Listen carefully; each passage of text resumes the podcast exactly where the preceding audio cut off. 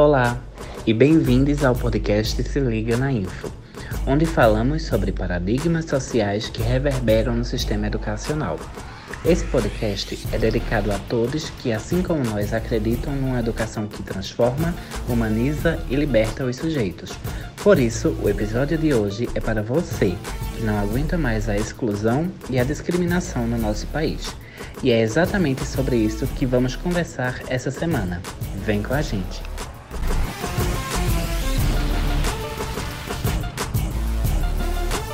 Oi, eu sou Stephanie. Oi, eu sou Milena. Oi, eu sou Emília. Olá, meu nome é Erasmo. Olá, eu sou Rafaela.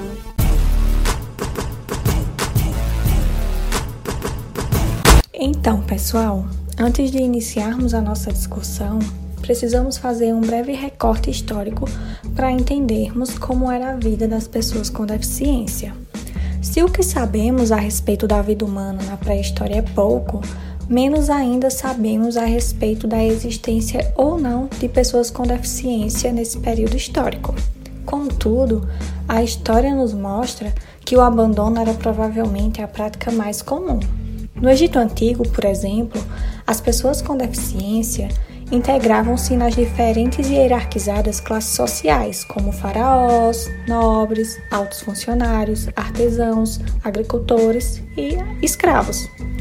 Os papiros, contendo ensinamentos morais, ressaltavam a necessidade de se respeitar as pessoas com deficiência. Por outro lado, em Atenas, na Grécia Antiga, os recém-nascidos com deficiência eram colocados em uma vasilha de argila e abandonados.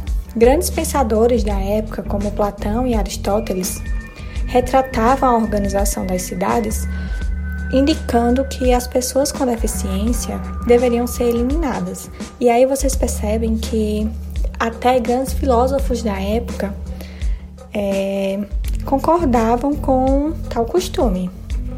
Em Esparta, onde o cidadão pertencia ao Estado, os pais tinham o dever de apresentar seus filhos perante os magistrados em praça pública, e assim essas pessoas decidiam se essas crianças viveriam ou morreriam.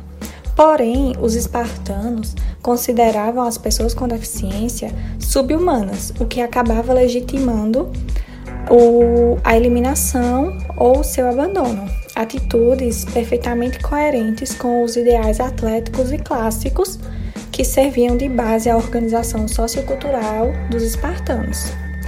Por outro lado, quando foi surgindo o cristianismo, ainda no Império Romano, a doutrina acabou combatendo essas práticas e a eliminação de pessoas com deficiência nesse período acabou se extinguindo, em virtude da criação de hospitais que cuidavam dessas pessoas. Na Idade Moderna, ocorreu a passagem de um período de extrema ignorância para o nascer de novas ideias.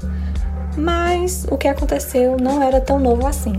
O que se propagava na Idade Moderna era que as pessoas com deficiência não possuíam natureza humana e eram usadas por maus espíritos, bruxas, fadas, duendes, e por isso era ordenado que as pessoas com deficiência fossem afogadas. E assim, nós percebemos que historicamente as pessoas com deficiência são marcadas pela rejeição e pela privação de direitos sociais. Com o passar do tempo, esse pensamento foi sendo refutado na nossa sociedade, mas ainda assim, as pessoas com deficiência continuam sendo estigmatizadas e tendo seus direitos negados, por isso é importante que a gente perceba que a nossa sociedade é constituída pela pluralidade, diversidade e diferenças entre os sujeitos, e que as práticas sociais e as relações que estabelecemos com os outros são responsáveis pela nossa construção social, cultural, identitária e histórica.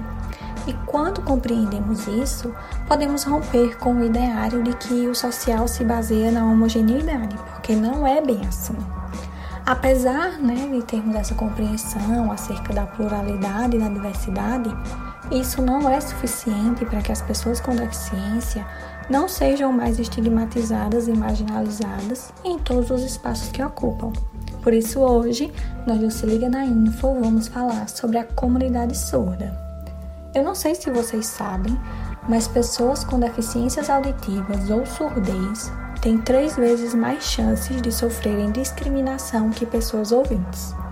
E aí, eu trago uma reflexão para vocês. Por que nós, enquanto sociedade e pessoas ouvintes, insistimos em inviabilizar a existência dessas pessoas? De acordo com a Organização Mundial de Saúde, existem no mundo 500 milhões de surdos e até 2050 haverá 1 bilhão. No total, o Brasil possui 50,3 milhões de pessoas com deficiência. Desses, 10,7 milhões são deficientes auditivos, segundo dados do IBGE obtidos no ano de 2020. E 2,3 milhões de pessoas são surdas, o equivalente a aproximadamente 5% da população brasileira. E eu ainda continuo perguntando a vocês, por que nós, enquanto sociedade, insistimos em negar a existência dessas pessoas? Antes de compreendermos, identificarmos e questionarmos as problemáticas e os desafios que os surdos e as pessoas com deficiências auditivas enfrentam na nossa sociedade, é necessário que possamos entender os diferentes graus entre surdez e deficiência auditiva, porque na maioria das vezes é perceptível que muitas pessoas não têm conhecimento sobre isso. É isso mesmo. Na nossa sociedade, os termos surdo e deficiente auditivo são tratados como sinônimos, quando na verdade existe uma gama ampla de pessoas que, apesar de terem em comum a perda parcial e total da capacidade de ouvir, levam vidas completamente diferentes. Porque há quem consiga escutar perfeitamente graças ao uso de aparelhos, que se comunique apenas através da língua de sinais, quem já nasce com os problemas auditivos e quem vai perdendo a capacidade de ouvir ao longo da vida. E aí? Pode ser complicado entender os critérios usados para diferenciar a surdez da deficiência auditiva. E para explicar melhor as diferenças entre esses termos, começaremos falando sobre as nomenclaturas desenvolvidas pela Organização Mundial da Saúde e pela Lei Nacional de Inclusão com os critérios estabelecidos pela OMS. Deficiência auditiva equivale à perda parcial da audição, causada por má formação, causa genética, lesão na orelha ou nas estruturas que compõem o aparelho auditivo, impedindo a capacidade de ouvir sons em um ou ambos dos ouvidos. Essa deficiência pode ser moderada ou avançada e profunda. A moderada, ela caracteriza-se pela incapacidade de ouvir sons com intensidade menor que 50 decibéis e costuma ser compensada com a ajuda de aparelhos e acompanhamento terapêutico. Já avançada, ela caracteriza-se como, como a perda auditiva mais severa, quando a pessoa não consegue ouvir sons abaixo dos 80 decibéis em média, e profunda quando não escuta sons emitidos com intensidade menor do que 91 decibéis. E nesse caso, aparelhos e órteses ajudam parcialmente. Por outro lado, a surdez, ela consiste na perda maior ou menor da percepção normal dos sons. Assim é considerado surdo todo aquele que tem total ausência da audição, ou seja, aquele que não ouve nada. Na comunidade surda, existem alguns termos que precisam ser divulgados, como por exemplo a maneira correta de identificar uma pessoa com deficiência auditiva. O surdo é a pessoa que sofreu perda total da audição e não consegue escutar com auxílio de aparelho. Paralisado é a pessoa com perda auditiva que consegue falar e se comunicar através do aparelho fonador. Surdo sinalizado é a pessoa com perda auditiva e que usa letras para se comunicar. É a pessoa com deficiência auditiva. É relacionada a quem sofreu perda auditiva, seja leve, moderada ou total. E por isso, mais importante que saber todos esses termos é considerar que um universo tão amplo e com tantas definições possíveis, não existe uma única maneira de correta a se referir a uma pessoa com perda auditiva. É fundamental que se você ao se comunicar com um surdo ou uma pessoa com deficiência auditiva, pergunte com qual termo ele prefere ser tratado. É isso mesmo, pessoal. Perguntar à pessoa por qual termo ela prefere ser tratada é um dos principais passos para que se evite a disseminação do preconceito e da discriminação na nossa sociedade, que apesar de estarmos em 2021, ainda opta por propagar o capacitismo. E vocês devem estar se perguntando: capacitismo? O que é? Bom, vamos lá. Essa é uma concepção social enraizada de preconceitos e discriminação em que a deficiência ela é vista como algo limitador, pois o indivíduo com deficiência é visto como não igual daqueles que são ditos como os normais, reforçando esse padrão de normalidade dos corpos, o que favorece o contexto de exclusão dessa minoria da nossa sociedade, que historicamente já é marginalizada.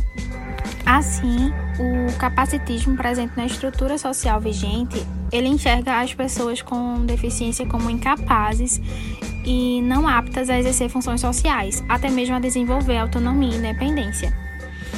É, embora a lei brasileira de inclusão né, traga que toda pessoa tem direito à igualdade de oportunidades, em pesquisa ao site Agência do Brasil, registra que em 2017 os dados do IBGE traziam que 24% da população brasileira apresenta algum tipo de deficiência, mas apenas 1% dessas pessoas estão no mercado de trabalho, revelando que, que, mesmo com esse incentivo de políticas públicas para a disseminação de oportunidades, ainda há uma defasagem de ocupação de cargos por pessoas com deficiência o que reforça que esses indivíduos são limitados, não por suas deficiências, mas pela discriminação que faz conceber esse grupo de pessoas como não habilitados, visto a estruturação do mercado de trabalho que é pautada nessas demandas neoliberais, em que o capital está acima das necessidades e das diversidades presentes na nossa sociedade.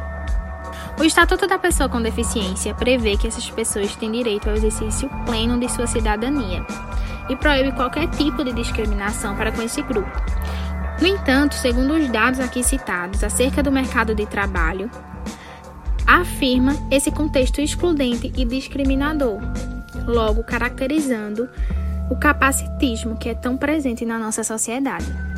E vale ressaltar que o ser capacitista não está inserido apenas no contexto de exclusão formal do campo de trabalho e de limitações também no âmbito escolar, mas há de forma naturalizada na vida cotidiana a associação das pessoas com deficiência com o coitadismo, a pena, por essas pessoas não estarem dentro desse errôneo padrão de normalidade.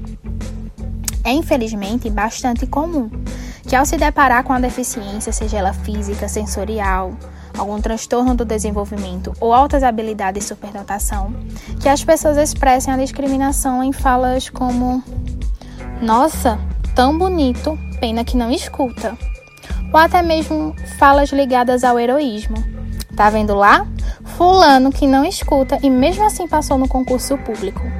Dentre tantas outras falas e ações que revelam que, ao mensurar a capacidade do outro se desenvolver e ser apto, está atrelada à ausência ou à existência de alguma deficiência.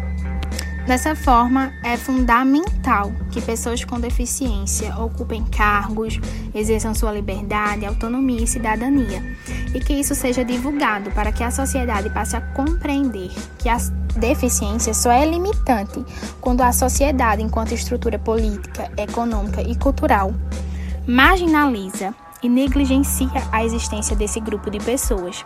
As deficiências devem ser respeitadas e a diversidade deve ser valorizada, para que tenhamos uma sociedade com equidade de oportunidades e que haja justiça social para todos e todas.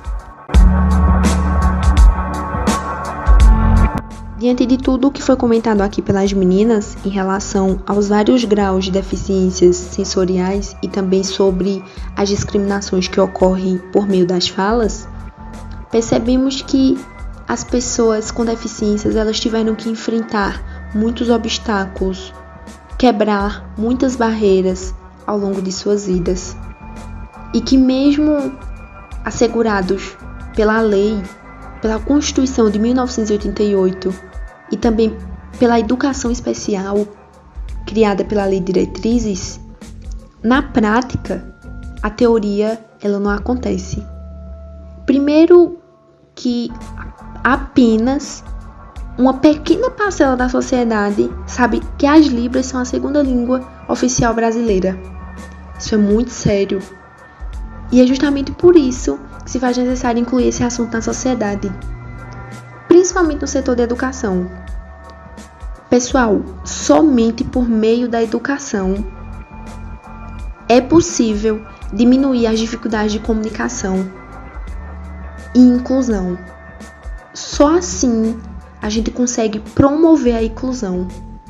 uma série de lacunas ainda precisam, necessitam serem preenchidas nesse processo de ensino e aprendizagem, para que ocorra de fato uma aprendizagem significativa. Porque toda falha na educação, ela influencia diretamente nos desafios e na inserção de pessoas com deficiências no mercado de trabalho, principalmente no que se refere a pessoas com deficiências sensoriais. No que se refere à inclusão no meio educacional e trabalhista, a gente percebe que existem desafios recorrentes para a comunidade surda. Eles enfrentam problemas desde a inclusão na rede de ensino público até a contratação para empregos, porque aceitar a matrícula do aluno por si só ainda não é suficiente.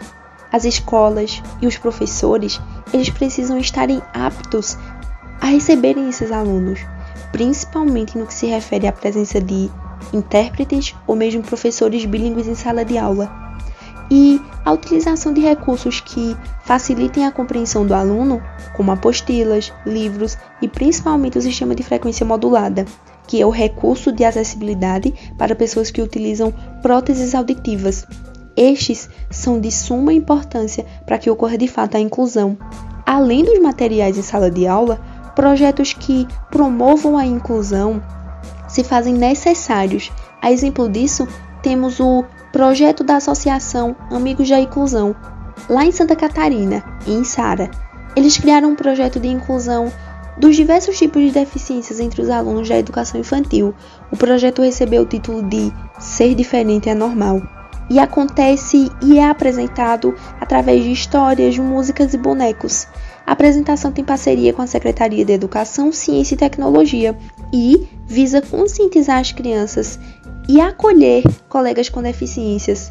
Em suma, além de projetos, escolas inclusivas, leis e artefatos necessários, necessita-se também de professores capacitados e compromissados com a educação de todos os brasileiros. Quando analisamos a inclusão no meio trabalhista, a gente percebe que os problemas eles já se iniciam no momento da contratação. Segundo a Lei Brasileira de Inclusão, as empresas elas devem ter entre 2 a 5% do seu quadro de funcionários preenchidos por pessoas com deficiências. Só que as empresas preferem não dar abertura para os surdos em suas equipes. Elas consideram a comunicação com os surdos inviável. Quando estes chegam a serem contratados, ainda continuam a enfrentarem diversos desafios. Dentre eles, a dificuldade na, na comunicação com os colegas ouvintes e também a baixa escolaridade. E, devido aos desafios enfrentados lá na educação, as suas limitações devido às limitações que corroboraram na não aprendizagem dos alunos surdos e, por conseguinte, no abandono dos estudos por estes, eles acabam por não conseguirem sua independência social e financeira. Diante de tudo que foi exposto, a gente percebe que muitas barreiras ainda precisam serem quebradas. Precisa que as escolas elas promovam meios de interação entre os alunos surdos e os alunos ouvintes. E para que isso ocorra, se faz necessário que a lei seja posta em prática e que as instituições elas promovam a capacitação de professores para que estes consigam atender às especificidades de cada educando surdo, que haja um comprometimento em acompanhar os progressos dos alunos. Somente assim os professores regentes, os professores em salas de aulas, eles vão saber compreender e entender que o ensino ele deve ser direcionado para toda a turma. Eles vão saber aceitar as diferenças e entender que o surdo ele é um aluno plenamente capaz de interagir e também de aprender, bem como os alunos ouvintes. ele só precisa que as condições se adequem às suas necessidades. No que se refere ao mercado de trabalho, todo o progresso, todo o sucesso nesse meio, ele depende diretamente da educação. Seja no tocante às pessoas com deficiências receberem uma boa educação e por conseguinte obterem sucesso no meio trabalhista, ou mesmo as empresas estarem aptas a receberem, a empregarem as pessoas com especificidades.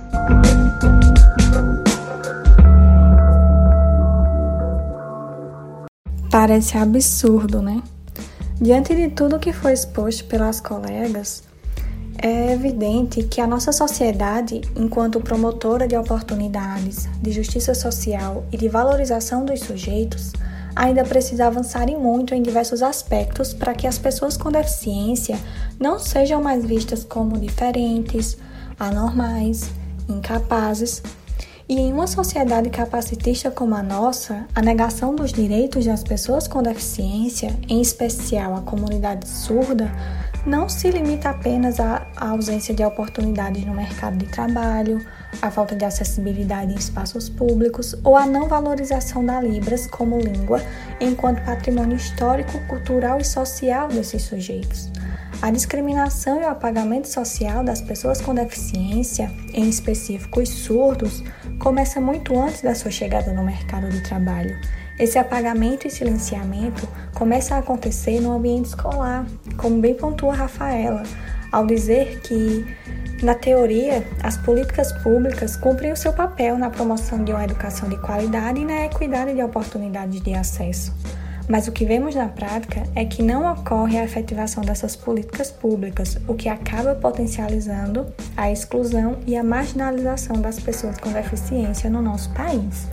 Por isso, falar da não efetivação de políticas públicas e não enxergar que vivenciamos no nosso país uma gestão que a todo custo retrocede, que valoriza a segregação e, acima de tudo, a exclusão, é compactuar com o ideário capacitista, propagando a mensagem de que as pessoas com deficiência não aprendem, não socializam e de que, na verdade, elas precisam ser tratadas e isoladas para que possam performar dentro de um determinado padrão que foi estabelecido socialmente. Considerando que o Brasil tem bem mais experiência em segregar e excluir do que de fato incluir. Por essa razão, você que nos ouve, seja resistência frente a esse processo, porque precisamos repensar o nosso convívio para alcançar de fato uma coletividade acessível e equânime em relação às diversidades. As pessoas com deficiência existem e elas têm direito, assim como você.